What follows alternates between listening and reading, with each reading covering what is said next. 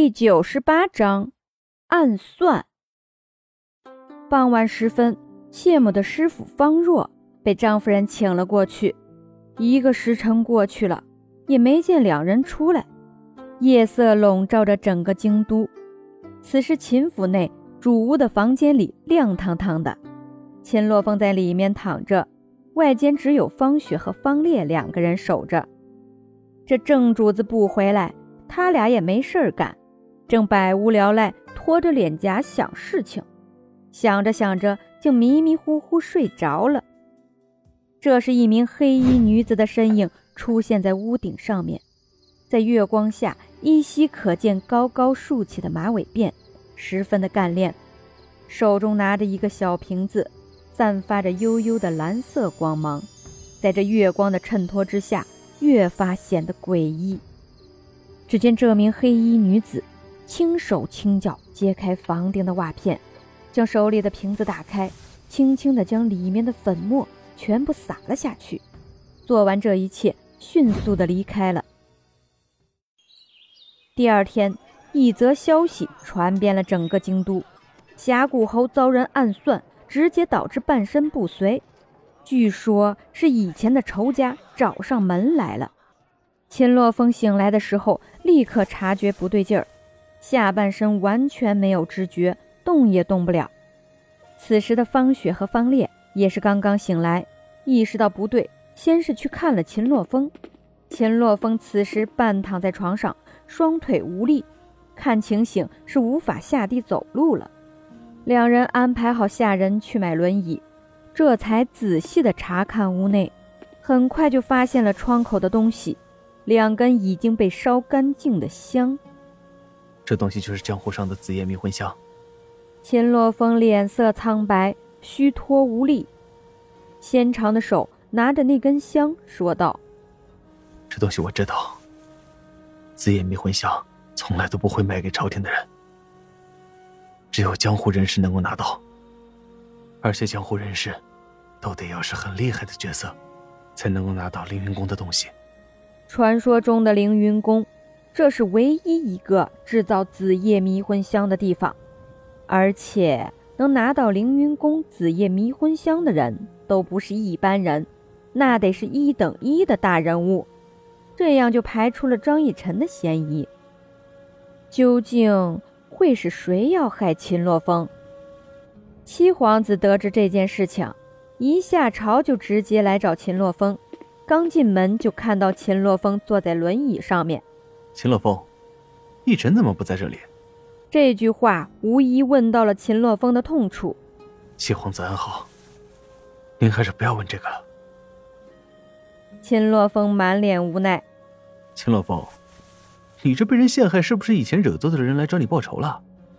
这难道是以前杀手的身份导致的？秦洛风也有点怀疑。我不能够确定，但是十有八九是的。除了那些人，秦洛风想不到还会有谁来害自己。此时，五福很是着急地跑过来。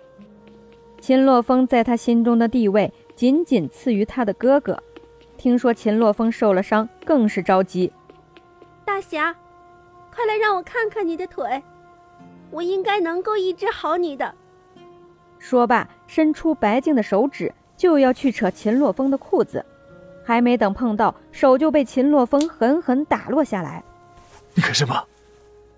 秦洛风甚是惊恐，刚刚五福的动作真是吓到他了。除了张逸晨以外，还没有谁敢这么大胆的扯他的裤子。五福抬头看到秦洛风惊恐的表情，这才反应过来，是自己太过冲动了。对于自己重视的人，往往忽略了对方的感受。刚刚那个举动，差点就要毁了自己塑造了很久的温柔形象。武夫赶紧拿出一方手帕，轻轻捏着，在眼角擦了擦。对不起，大侠，我太担心你了。秦洛风叹了一口气：“没事了，你不用哭。”在秦洛风的眼中，只要不是生命受到威胁，他不会计较太多。秦洛风此时云淡风轻的样子，再次让五福沦陷。这位是？五福才注意到七皇子。这是七皇子。秦洛风解释道。听到“七皇子”这三个字，五福的眼神突然变得惊恐。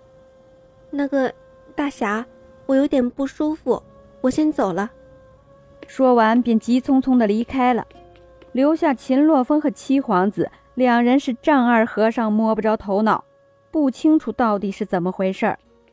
五福跑到了自己哥哥的房间，拍拍胸脯，刚刚简直吓炸了。怎么会？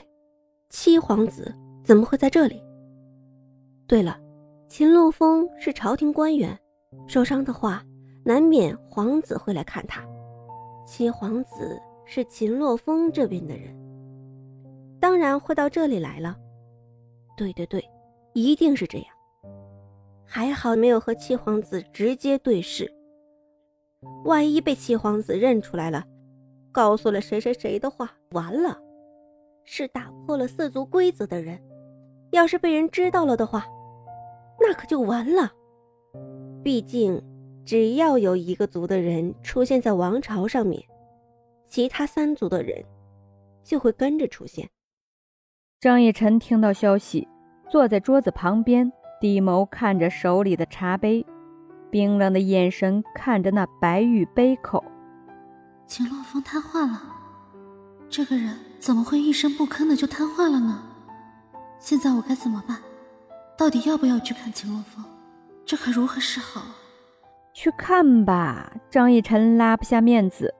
这不去看吧，心里是真的担心。正纠结着，妾母悄悄地走到了张逸晨的身边，“嗨！”对着张逸晨大叫一声。张逸晨没有任何反应。怎么了？好像很不开心的样子。妾母灵活地坐到了张逸晨的身边。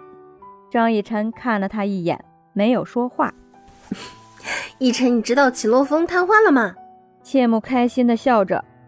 但张逸晨的眼神越来越冷冽，这人也是活该，谁叫他都不接你过去？要是你过去的话，就不会发生这样的事情了，是不是？嗯，用肩膀撞了一下张逸晨，一时间张逸晨的脑回路有点短路。